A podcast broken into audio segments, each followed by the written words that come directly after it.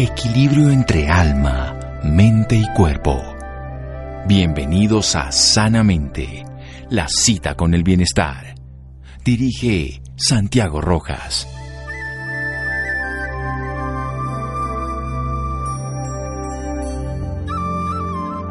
La salud es como el dinero, nunca tenemos una idea real de su valor hasta que lo perdemos. Josh Billings.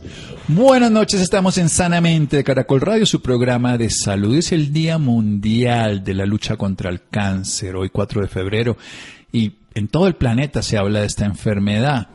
Infortunadamente la hemos desplazado en la atención por el tema de la pandemia, pero la enfermedad sigue, sigue aumentando, sigue existiendo, todas las variedades de cáncer, y es importante hablar conocer, saber qué hacer y hacer prevención. Vamos a hablar con una médica cirujana en la Universidad del Rosario, ginecobstetra de la Fundación Universitaria de Ciencias de la Salud, FUCS, y ginecóloga oncóloga del Instituto Nacional de Cancerología con la Universidad Javeriana, subdirectora en este momento de atención médica y docencia del Instituto Nacional de Cancerología, a quien la saludamos con la gratitud de que nos acompaña. Doctora Lina María Trujillo, buenas noches y gracias por acompañarnos.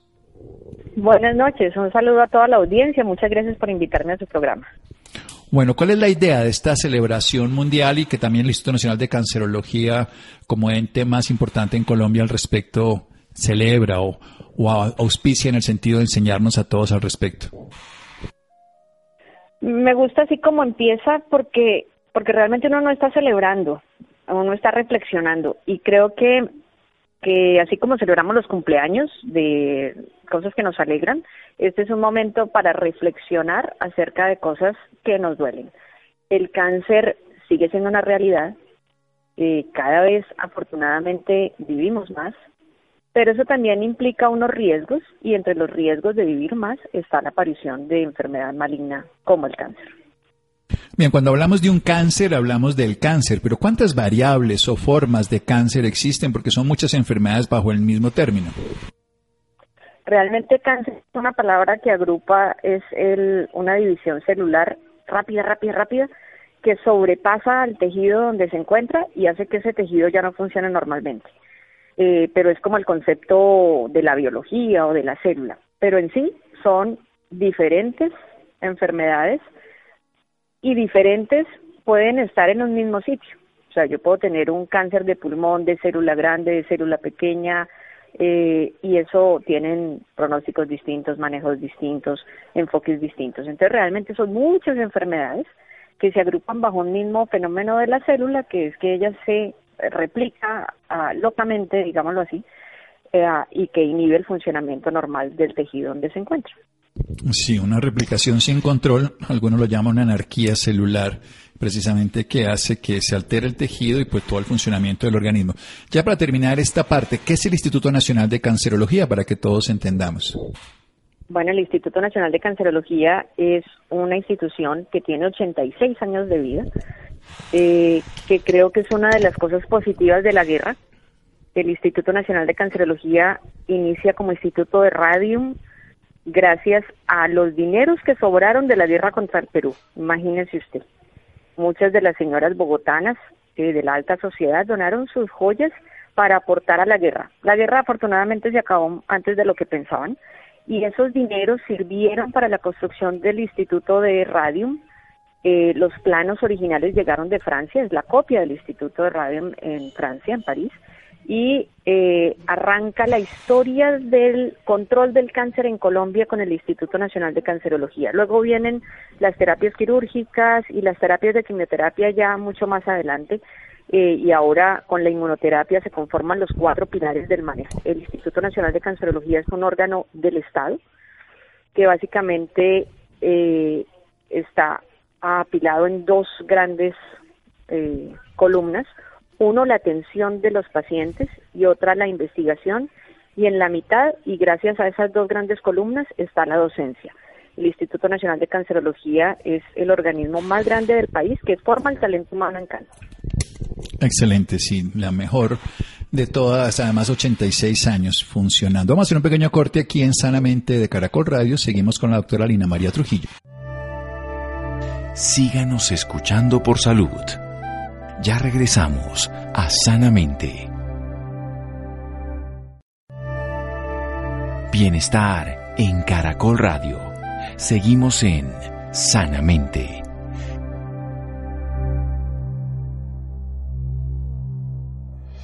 Seguimos en Sanamente de Caracol Radio. Hoy hablamos del Día Mundial de la Lucha contra el Cáncer. Hoy, 4 de febrero, estamos hablando con una médica cirujana en la Universidad del Rosario, ginecobstetra, oncóloga, y es subdirectora de Atención Médica y Docencia en el Instituto Nacional de Cancerología, institución de 86 años de creación, afortunadamente, de los dineros que no se utilizaron en la guerra contra el Perú. Nos está hablando de que tiene dos pilares fundamentales, la atención en salud, pacientes oncológicos, la investigación en todas las tecnologías y tratamientos, y por supuesto, entre las dos, la docencia es el equipo formador más importante de médicos y de todas las personas relacionadas con el tema del cáncer, esta enfermedad de una división anárquica celular, una replicación sin control que infortunadamente sigue existiendo y que quiero hablar precisamente de eso, doctora Lina María. ¿Cómo es la situación del cáncer hoy en Colombia? Bueno, pues realmente los números siguen subiendo. El hecho de que vivamos más nos pone en riesgo de tener enfermedades malignas y en la medida en la que somos más y vivimos más, pues tenemos más casos los últimos datos que nos da Globocan 2020, que es el registro eh, que informa eh, por la IARC, que es el organismo que depende de la Organización Mundial de la Salud en relación a investigación de cáncer, nos dice que Colombia para el año 2020 eh, va a poner 113 mil, o puso, porque ya se acabó, 113 mil casos nuevos de cáncer, de los cuales si miramos para hombres y mujeres, el más frecuente en mujeres es seno, el más frecuente en hombres es próstata. Cuando vemos hombres y mujeres como un todo, porque igual las políticas públicas se diseñan para toda la población, pues está seno, está próstata, luego sigue colon y recto, luego sigue estómago y luego sigue pulmón. Esos cinco que acabo de decir son el 50% de todos los pacientes que se diagnostican como pacientes nuevos cada año. significa que estas cinco enfermedades casi que son lo más importante en relación a los diagnósticos nuevos. Como soy ginecóloga, entonces obviamente me gusta hablar de las mujeres. Eh, el cáncer de cuello uterino. El, grupo de mujeres, eh, entonces el más frecuente es seno. Seno en nosotros las mujeres pone el 25% de los casos nuevos cada año. Luego sigue colon y recto. Luego cuello uterino, a pesar de que es una enfermedad que tiene prevención primaria con la vacunación, prevención secundaria con la citología, los de pH y todas las herramientas de tratamiento las tenemos acá en Colombia, sigue siendo la tercera causa de enfermedad maligna y luego viene tiroides, que si bien tiroides su tasa de letalidad, o sea, su mortalidad es baja, el número de casos nuevos ha crecido enormemente. En este momento, para el total de la población, hombres y mujeres, tiroides es el sexto y en mujeres es el cuarto. Bien, hablemos un poquito de las causas y las tenemos que diferenciar y después hablamos de la prevención en general. Es bien sabido, pues, todos el BPH este virus del papiloma humano que tiene una relación absolutamente directa con el cáncer uterino, en el caso específico de las mujeres, porque también podría darnos a nosotros en la garganta, pero que recordemos que en este caso nos habla de algo catastrófico, es la tercera causa de enfermedad maligna en la mujer. Pero hablemos de la tiroides, por ejemplo, y del colon y de mama. ¿Qué podemos hacer de factores de riesgo o de factores inductores? Recordemos también que hay factores inductores y promotores, unos que, como el caso del virus del papiloma, induce al cáncer de cuello uterino, pero ¿cuál serían factores de riesgo o facilitadores o incluso generadores de estos tipos de cáncer que hablamos, el de la mujer y después hablamos del hombre? Realmente como factor común para la gran mayoría de los cánceres está el consumo del tabaco. El 30%, ¿no? de todos. Ese es un factor de riesgo supremamente fuerte que debería tener un poco más de atención de nosotros como sociedad, ni siquiera como médicos como personal de salud, como sociedad, eh, porque si eso nos causa tanto cáncer más tanta enfermedad cardiovascular, tanta enfermedad pulmonar, tanta enfermedad de piel, pues uno debería ser un poco más serio con las políticas antitabaco. Eh, pero hay otros factores de riesgo que también influyen en la aparición de estos cánceres que a veces mm, no los tomamos tan en serio y que realmente son muy importantes y relativamente son fáciles de cambiar. Entonces, uno, bueno, no fumar, o al menos dejar de fumar. Todo lo que tiene que ver con nutrición y obesidad. Para cáncer de seno, la obesidad es un factor de riesgo, al igual que lo es para cáncer de endometrio. son factores de riesgo bien fuertes. La resistencia a la insulina, que decimos además, ¿no? Específicamente. Para cáncer de colon, la mala nutrición, la inadecuada nutrición en relación al consumo de frutas y verduras es un factor de riesgo bien importante.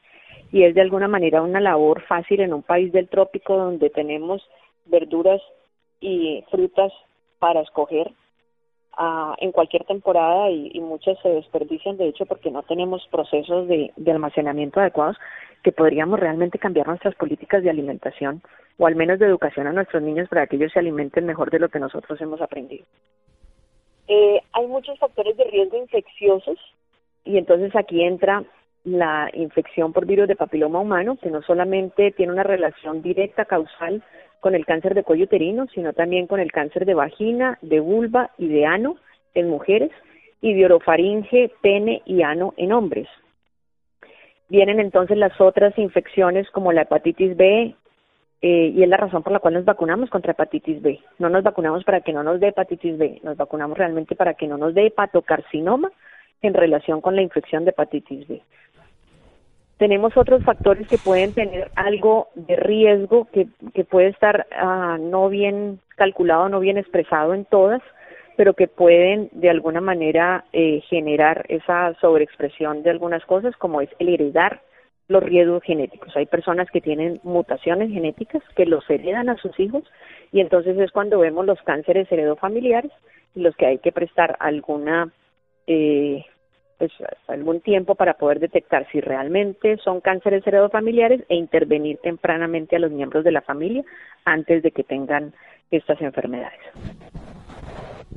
Bueno, doctora, vamos en un pequeño corte para seguir con todas estas ideas y saber precisamente qué tendríamos que hacer como sociedad. Aquí hay varias cosas que nos han quedado en el tintero y que las vamos a desarrollar y recordemos el agente más generador de cáncer cuando uno lee hay 16 relacionados, usted sabrá más de eso, otros 14 por lo menos con algún tipo de incidencia, en el de pulmón el que conocemos, pero mucho más, hasta el de páncreas, el dejar de fumar el tabaquismo y podríamos hacerlo de una manera consciente y le ayudaríamos a todo el sistema de salud porque una catástrofe como un cáncer de pulmón no solamente le hace daño a uno, a su familia, sino también al sistema de salud. Hacemos un pequeño corte aquí en Sanamente de Caracol Radio.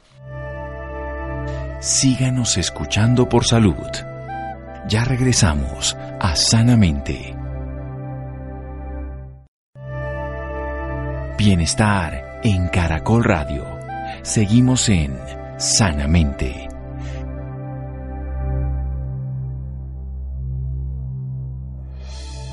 Seguimos en Sanamente de Caracol Radio con una médica cirujana de la Universidad del Rosario Ginecobstetra y además subdirectora de atención médica y docencia del Instituto Nacional de Cancerología nos está hablando del cáncer, la situación en Colombia, como en todo el planeta, porque estamos viviendo más una enfermedad que obviamente con el envejecimiento, también el envejecimiento celular, se puede generar estas mutaciones y generar un descontrol en la forma en que ella se divide, se replica, invade los tejidos y destruye el organismo. Nos habla de que en el 2020 el Globo CAN, que es de cáncer internacional, nos hablaba de 113 mil casos nuevos.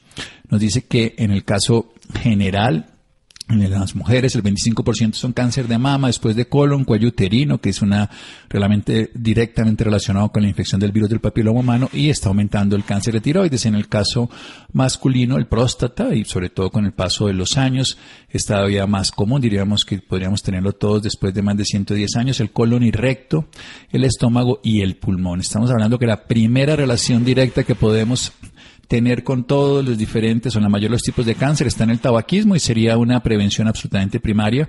También con ciertos tipos de cáncer, como es el caso de la mujer, el cáncer de endometrio y el cáncer de hombre y mujer, en el caso de seno, aunque obviamente es mucho más común en la mujer, tiene que ver con la obesidad, el sobrepeso y eso pues tiene que ver no solamente con la capacidad que tendríamos de alimentarnos inadecuadamente, comer procesada, sino también la falta de ejercicio. El cáncer de colon es importante el consumo de frutas y verduras de una manera adecuada. Hablamos de 5 a 7 porciones todos los días. Tenemos que pensar también que hay algunos cánceres heredofamiliares. Seguramente todos conocen la historia de Angelina Jolie, estos, los BRCA1, BRCA2, que son algunos marcadores, pero hay muchos otros tipos de cánceres más directamente relacionados con el sistema endocrino, en fin. Y las infecciones, además del PPH que produce el cáncer específicamente del cuello uterino, también en vagina, vulva, ano, y también en el masculino en la orofaringe, en el pene. Y de la hepatitis B, que nos dicen que nos vacunamos, pero básicamente por evitar el hepatocarcinoma. Hablemos un poquito del cáncer de pulmón que no tiene que ver por, con el tabaquismo, que otras cosas también pueden afectar, porque una gran parte es el tabaquismo, pero también hay otros factores relacionados. Hay uno que es el tabaquismo directo de quien de quien fuma, otro es eh, el tabaquismo indirecto, las las personas que conviven con gente que fuma, pero también la presencia de mutaciones que eh, uno puede tener y que se van a expresar por algún segundo golpe, como dicen los genetistas, que hacen que esa célula exprese esa rareza genética y eh, permita que tenga una enfermedad maligna en el pulmón. Lo complicado de cáncer de pulmón es que se diagnostica tardíamente y a pesar de que las terapias de tratamiento eh, cada vez son más diversas y más novedosas, pues si yo sigo haciendo el diagnóstico tardío, pues la posibilidad de éxito es muy pobre pero además los costos que están alrededor de todas estas terapias nuevas, pues realmente son muy importantes. Son terapias muy costosas que afortunadamente tenemos a la mano. Sin embargo, una estrategia pues más sencilla con mayor éxito sería que no nos diera cáncer de pulmón, al menos en los que podemos evitar. ¿Y cuáles podemos evitar de los cánceres de pulmón? Los que tienen que ver con el consumo de tabaco. Sí, además insistía hace un momento que es catastrófica desde todo punto de vista, desde lo económico y también de la posibilidad de letalidad. Yo quiero que pasemos, usted nos hablaba de esos cuatro, grandes tipos de terapias que se hacen en el Instituto Nacional de Cancerología, donde estaría la quimioterapia, incluida la hormonoterapia, donde están esas terapias dirigidas modernas o lo que llamaríamos también aquí la inmunoterapia, esas terapias para evitar la angiogénesis, en fin, también hablar de la radioterapia y por supuesto de la cirugía. Eh, sí, inicialmente, pues los manejos de la enfermedad maligna al inicio de, de los años ah, en el cual se trataba cáncer, pues básicamente tenía que ver con la extirpación del sitio. Eh, cirugías muy mutilantes que se hacían hace muchísimos años y que todavía eh, se hicieron hasta no hace mucho. Luego entonces viene la aparición de la radioterapia, gracias a Marie Curie a su esposo y a su familia que hicieron todos los avances en permitir no solamente el, descubrimiento del radium, sino la aplicación médica del radium, y luego todas las terapias de radioterapia que existen. Luego entonces aparece la quimioterapia con todos los agentes eh, alquilantes inicialmente y luego con agentes que permiten entonces la destrucción celular Y el último pilar de la quimioterapia que ya es eh, que está presente y se considera entonces cuatro pilares de manejo es la inmunoterapia. La inmunoterapia son terapias dirigidas a corregir un problema de señalización celular o de expresión de algunas partes eh, de la célula en relación a esa replicación, que permite entonces cortar ese mecanismo de replicación y tienen como ventaja eh, la menor posibilidad de tener toxicidad y tienen como desventaja que no existen para todos los tumores. La inmunoterapia no es aplicable en todos los tumores. Realmente es un tema mucho más nuevo, entonces todavía falta investigar en otras enfermedades. Y por supuesto, como todas las terapias nuevas en cáncer, los costos son muy altos. Bien, doctora, también en su parte específica de oncoginecóloga o ginecóloga oncóloga, también está la parte de la hormonoterapia y que no solamente sirve para el cáncer de endometrio, el cáncer de mama, sino también para el de próstata. Cuéntenos un poco al respecto. Bueno, realmente lo que uno hace con la hormonoterapia es bloquear los receptores de las hormonas para que la explicación celular no, no arranque de nuevo. Eh, básicamente, por ejemplo, en cáncer de endometrio, en donde hay una proliferación de receptores para los estrógenos, que es la principal hormona que producimos en los ovarios, lo que se hace es dar medicamentos que los bloquea, inhibiendo entonces la posibilidad de que las células vuelvan y se repliquen y vuelvan y se formen las masas tumorales. Lo mismo ocurre entonces con cáncer de seno, dependiendo de cuál receptor hormonal esté expresando el tumor. A cada tumor se le miran algunas cosas específicas para poder generar una terapéutica adecuada el campo de investigación en seno es inmenso y por eso la terapéutica en este momento es tan diversa y tan buena, me refiero buena a que es específica. O sea, nos pueden decir esa persona expresa receptores de estrógenos o de progestágenos o es ER2 positivo o, es triple negativo y ya no se manejan todas igual, sino dependiendo de esas características de la biología tumoral, que además es uno de los grandes avances en cáncer, que se, se maneja de acuerdo a los diagnósticos de precisión que se tienen gracias a la patología molecular. Y en cáncer de próstata también entonces lo que se hace es bloquear los receptores eh, de andrógenos para disminuir entonces esa proliferación celular y poder en algunos casos evitar eh, la proliferación de metástasis o en algunos casos también controlar. Bien, excelente. Tenemos entonces como dentro de todos los pilares de tratamiento. Quiero que nos cuente, doctora, precisamente de un cáncer que hace años era todavía más común, pero que sigue existiendo y que es su especialidad. ¿Qué tendrían que hacer las mujeres y en este caso también los hombres frente a toda la prevención y el diagnóstico oportuno, prevención primaria y tamizaje del cáncer de cuello uterino o de todos los cánceres relacionados con el virus del papiloma humano? Pues yo, yo la denomino como la enfermedad perfecta en relación a que los tres pilares existen. Eh, puedo vacunarme, puedo vacunar a, nuestras niñas, puedo vacunar a nuestros niños, permitiendo entonces que no tengan las infecciones de virus de papiloma humano que están en relación con el cáncer de cuello uterino. En este momento el país eh, tiene un esquema de vacunación que solamente necesitan nuestras niñas y niños dos dosis. Para las niñas está incluida dentro del calendario vacunal, es decir, que el Estado paga la vacunación de nuestras niñas para nuestros niños o adultos hombres o adultas mujeres sí toca eh, pagar la vacuna. Para nuestras niñas y niños son dos dosis espaciadas por seis meses, son vacunas seguras, está dentro del programa amplio de inmunizaciones, es asequible, eh, simplemente ir y eh, nos protege contra una enfermedad que en Colombia siempre ha cobrado muchas vidas y mucha, no solamente el, número de vidas, sino los años en los cuales estas mujeres fallecen.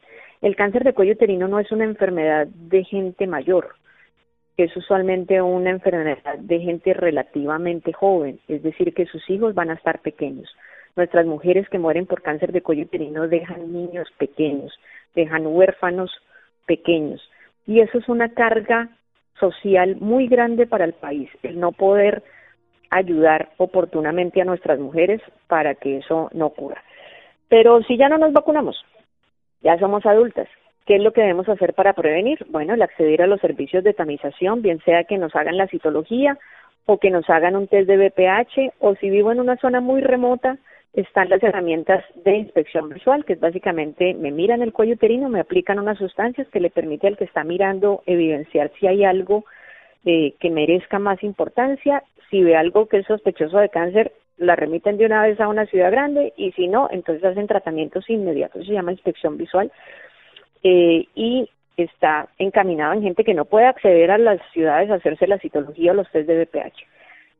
Y luego vienen los tratamientos. En la medida en el que el cáncer de cuello uterino se diagnostique tempranamente, oportunamente, el cáncer de cuello uterino, el tratamiento del cáncer de cuello uterino es exitoso la supervivencia de los estados 1 eh, ronda el 95%. Así que a cinco años el 95% de las mujeres que fueron diagnosticadas en estadio 1A, 1, 1A2, eso es una clasificación larguísima, están vivas. Más adelante, entre más tardío sea mi diagnóstico, la supervivencia baja. Y como les digo, esta es una enfermedad de gente no mayor.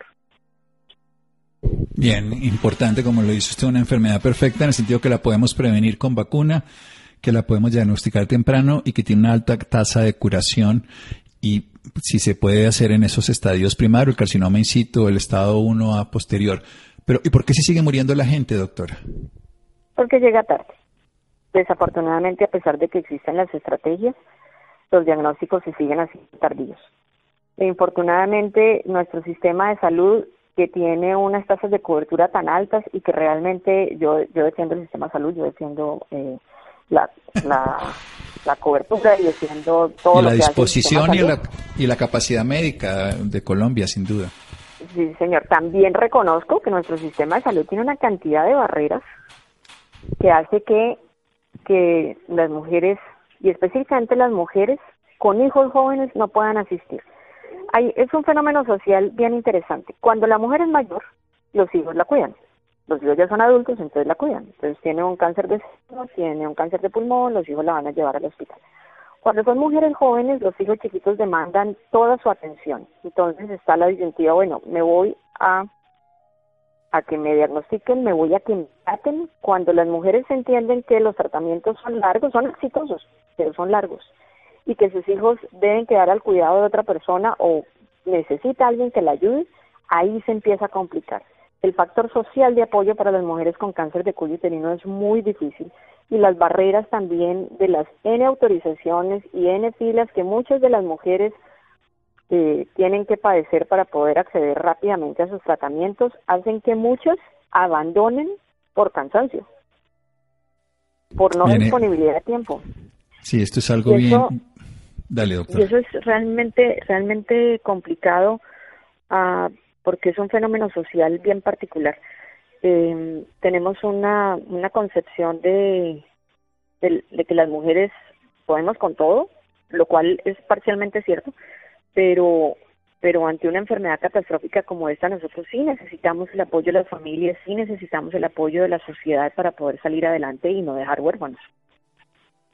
Bueno, sí, es una reflexión muy de fondo y, y muy cierta, ¿no? Porque uno le sigue pues todo el tiempo y aquí hacemos programas y hablamos, pero sigue existiendo una incidencia, una prevalencia de una letalidad alta. Y usted nos cuenta ese punto de referencia, una mujer pues le cuesta trabajo dejar su relación muchas veces con sus hijos, todo ese proceso y hacerse una terapia que podría llegar a ser curativa termina siendo no exitosa aunque tenga acceso al servicio de salud. Para terminar, ¿cuál es la perspectiva a futuro del cáncer en el mundo, de los tratamientos? ¿Y estamos en el Instituto Nacional de Cancerología a la altura de otros países, doctora? Sí, Realmente Colombia, Colombia tiene todos los avances. El Instituto Nacional de Cancerología eh, ha luchado realmente con, con toda la, la fuerza del alma y el corazón en estar eh, a la par de cualquier institución eh, internacional. El Instituto Nacional de Cancerología desde el año 2017 eh, tiene el cirugía robótica, de hecho el primer grupo que arranca con cirugía robótica fue ginecología, eh, lo cual a nosotros los ginecólogos oncólogos nos llena de Eh, y esto tiene una, una connotación bien interesante, y es que una institución pública que atiende población vulnerable, que muchas veces esas cuentas nunca las van a pagar, eh, porque además atendemos EPS que, que tienen una fragilidad eh, impresionante, podemos nosotros ofrecerle a nuestros pacientes tecnologías de punta como si estuvieran en un país del primer mundo. Entonces tenemos cirugía robótica, tenemos la posibilidad de hacer diagnósticos y tratamientos con radiofarmacia, con medicina nuclear. Si usted recuerda hace unos años cuando el presidente Santos tuvo cáncer de próstata, él se fue a Estados Unidos a hacerse su PET-CT con, con galio eh, en Estados Unidos porque acá en ese momento no teníamos la posibilidad de hacerlo y eh, un mes después de eso ya nosotros arrancamos a hacerlo y durante mucho tiempo fuimos los únicos que hacíamos ese PET, eh, que es específico para cáncer de próstata. Eh, tenemos la posibilidad de hacer todos los estudios de patología molecular que se ofrecen en cualquier parte del mundo, pero además tenemos la posibilidad de interactuar con otros sitios de referencia del mundo en el caso en el que lo necesitemos tenemos eh, pues acciones colaborativas con los centros más importantes de cáncer que nos han permitido, entre otras, avanzar rápidamente en lo que son la construcción de los protocolos de nuestros pacientes con cáncer y COVID durante la pandemia. Bueno, doctora, ¿y hacia dónde van las terapias de cáncer? Hablemos un poco más de las terapias genéticas, de todo lo que se está haciendo, de hacia dónde podemos llegar de diagnóstico precoces. Pues el, toda la investigación de cáncer va dirigida como a, dos grandes grupos. Uno, generar la posibilidad de hacer diagnósticos más tempranos con eh, no solamente herramientas de, tamización eh, y ojalá pues en las que se pueda hacer prevención, con el caso por ejemplo de las vacunas, hepatitis B, HPV y ojalá aparezcan otros factores de riesgo que puedan ser corregidos eh, gracias a las vacunas. Pero, pero básicamente es hacer un diagnóstico más temprano eh, basándose en todas las estrategias de patología molecular, que me digan bien cuál es lo importante de esa biología del tumor para yo poderle dar el tratamiento que es. Ahora bien, viene que hay de nuevo con los tratamientos, tratamientos que van directamente a eso específico, a las anormalidades genéticas y con menos toxicidad. Ese es el futuro, que el futuro de hecho ya, ya existe. O sea, pacientes de nosotros que, de nosotros digo, por ejemplo, cáncer ginecológico, pacientes con cáncer de ovario que sean eh, positivas para mutaciones en el gen PRCA para unas mutaciones específicas, son susceptibles de recibir tratamientos dirigidos a ese tipo de tumores con esa mutación y que les permite sobrevivir mucho más tiempo que cuando no existían esas terapias. Excelente, sí, y es por eso importante que sepamos esto, que hay tratamientos de la vanguardia internacional, que hay equipo humano muy, muy competente y que hay una disponibilidad para el país y que a pesar de la pandemia y todas las complicaciones que puedan existir, hay que seguir atendiendo a los pacientes oncológicos, hay que seguirlos tratando, hay que seguir haciendo diagnósticos, porque esta enfermedad no ha parado. 113 mil casos el año pasado lo comprueban y depende sobre todo que también hagamos un estilo de vida saludable. Dejar de fumar sería lo más importante, hacer ejercicio, bajar de peso y tener los controles periódicos médicos. Doctora, muchísimas gracias. ¿Dónde podemos acceder a las redes del Instituto Nacional de Cancerología? Bueno, el Instituto Nacional de Cancerología tiene su página web que tiene su sección grande para pacientes, para público en general y para personal eh, de salud, www.cancer.gov.com. Muy bien, muchas gracias doctora. Aquí seguimos en Sanamente. Fue la doctora Lina María Trujillo. Recordemos que es la subdirectora de Atención Médica y Docencia del Instituto Nacional de Cancerología. Seguimos en Sanamente de Caracol Radio. Muchas gracias. Síganos escuchando por salud. Ya regresamos a Sanamente. Bienestar en Caracol Radio. Seguimos en Sanamente.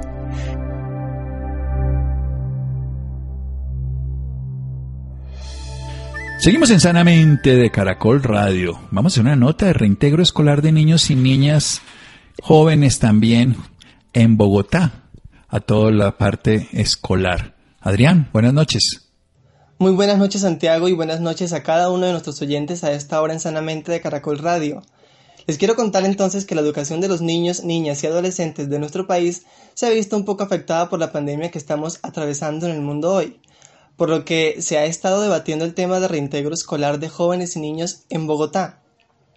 Para hablar más sobre esto nos acompaña el concejal Humberto Amín Martelo, él es abogado de la Pontificia Bolivariana de Medellín y especialista en Derecho Administrativo de la Universidad Externado de Colombia. Cuenta con experiencia en el sector público a través de su gestión en la Unidad del Servicio Público de Empleo, la Contraloría General de la República, la Auditoría General de la República, el Instituto Geográfico Agustín Codazzi, la Superintendencia de Puertos y Transportes y el Congreso de la República como asesor experto en contratación estatal. Concejal Humberto Min, muy buenas noches y bienvenido a Sanamente de Caracol Radio. Hola, ¿cómo estás? Eh, a todas las personas que nos escuchan eh, ahorita en Caracol, eh, al programa Sanamente, de verdad, mil, mil, mil gracias por la invitación. qué bueno estar aquí esta noche. Eh, qué rico que puedan escucharme y, nada, estamos prestos a servirle y cada vez que nos necesite. Bueno, para comenzar me gustaría que, que nos hablara un poquito sobre cómo va este tema del reintegro escolar en el Consejo de Bogotá. ¿Qué tan adelantado va este debate? Hombre, ya, ya se hizo un debate el cual terminó, el cual respondió la secretaria de, Educación. Eh, fue un debate muy enriquecedor. Eh, de verdad que, lo que se busca con este ejercicio de, control político por parte de, nosotros en el Consejo Bogotá es poder de verdad aportarle a, la ciudadanía en Bogotá, en este caso, eh, eh, a un tema tan importante como es el de los niños que han sido tan afectados por esta, por esta pandemia y que lo único que, hemos tratado desde el Consejo es buscarle una, una, una, una buena salida para que los eh, niños puedan regresar a sus clases, para que los jóvenes, para que todos puedan, puedan de verdad retornar tranquilamente a sus aulas escolares. Así es. ¿Cuáles son entonces esos motivos que usted cree, o mejor dicho, que han puesto sobre la mesa en este debate, por lo que los niños deben reintegrarse nuevamente a la vida escolar en las aulas? Hombre, acá hay un tema muy importante y, es eh, eh, esa parte de la salud mental que hoy no hemos tenido en cuenta o que si la hemos tenido no ha sido eh, un factor importante. Y es que los, los niños si nos, si, nos, si nos recordamos a las primeras cuarentenas, ni siquiera tenían un espacio donde salir. Eh, no podemos dejar de lado que hoy en Bogotá muchas personas eh, viven en, en, en, apartamentos eh, de 70, 60 metros cuadrados. realmente los lugares son pequeños, en el mejor de los casos en 100 metros, donde un niño de verdad se puede sentir encerrado, donde, donde no tiene ese espacio para salir a recrearse, eh, a jugar. Entendemos claramente que, lo que buscamos es proteger la vida de esos, de esos niños, pero después de tanto tiempo en ese, en, ese encierro, sobre todo para un niño estudiar desde, desde un computador, desde una tablet, desde un teléfono, no es fácil, no es fácil eh, tener esa, esa, esa, esa, esa disposición, esa disciplina. Algunos ya cuando están más grandecitos es más fáciles, o esas personas que, de pronto eh, eh, estudian eh, ya, ya en, bachillerato, tienen de pronto un poco más facilidad para, esto, para, este tema de estudiar por medio de, toda la virtualidad. Pero para esos chiquillos es muy difícil y de verdad lo que queremos es que, ya retornen a sus clases que de verdad puedan estar con tranquilidad en sus salones. Yo creo que ya esos niños entendieron eh, la gravedad entre lo que ellos pueden comprender en, eh, de, lo que es el coronavirus. Hoy ve uno muchos, muchos niños que de verdad eh, utilizan bien su tapaboca, que tratan de cuidarse, que inclusive dicen que, inclusive dicen que van a mantener e, ese, ese distanciamiento social, ese distanciamiento físico. Y así lo escuchamos en, el debate que se hizo para poder tratar de que los niños retornen a sus aulas de clase. Bueno, sí, sí, hablamos de todo esto de la salud mental y de proteger la vida, es algo bastante importante y muy, muy delicado, pero entonces eh, me gustaría saber si usted conoce algunas afectaciones que estén generando pues en los niños y en los jóvenes también todo este tema de la educación virtual, ¿qué tanto les puede estar afectando? Pues claro que vemos eh, que, realmente con todo este tema de, la, virtualidad vamos a, ocasionar problemas como depresión, eh, maltratos, em, pensamientos em, que no deberían tener niños jóvenes, vemos eh, obesidad, ansiedad, hay muchas cosas que salen como consecuencia, o al menos es lo que hemos escuchado tanto a psicólogos, a médicos. Yo soy abogado, no, no, no, no, no no es mi especialidad, pero lo que pudimos evidenciar en este, en este debate es que realmente eh, es un proceso mucho más difícil de aprendizaje, eh, es más difícil para un niño poder concentrarse enfrente de un computador. Sabemos que eh, los problemas que, conlleva toda esta educación virtual, que no podamos tener también, así sea una parte de esos, de esos niños que vayan a la presencialidad, pues les va a traer, les va a traer bastantes, bastantes problemas. Un niño en la casa sin poder ejercitarse, pues claramente va a atender a la obesidad y esto no va a ser eh, correcto para, para un niño que de verdad necesita es el afecto de ese entorno con los demás compañeritos, eh, poder eh, jugar, eso es algo innato de los niños. Entonces, si nosotros los tenemos encerrados, como inclusive le, llamamos la atención a, al IRE que tenían que abrir los parques en Bogotá, porque, porque no hay derecho que de verdad tampoco tengan ese, eh, eh, ese espacio para que los niños salgan a recrearse. Y eso es lo que hemos visto y es lo que hemos escuchado a los especialistas, que podemos hacerle un daño terrible también, no solo por tema de COVID, eh, al tomar este virus, sino que al tenerlos encerrados podemos hacerle un daño peor, inclusive ya que también se ha evidenciado que, el, contagio en los niños es mucho menor que en los adultos y las afectaciones son menores, no sin dejar de lado que puedan verse realmente afectados por el COVID, pero yo creo que ya llegó el momento de dar ese paso a la presencialidad en los colegios y sobre todo para los niños que estén muy encerrados en sus casas. Bueno, usted nos dice que ya es momento de dar el paso a la presencialidad de nuevo, pero entonces desde la mesa de este debate, ¿qué planes o qué estrategias están proponiendo para precisamente este reingreso? Pues cómo, cómo piensan llevar a cabo ustedes eh, el reingreso a la vida escolar.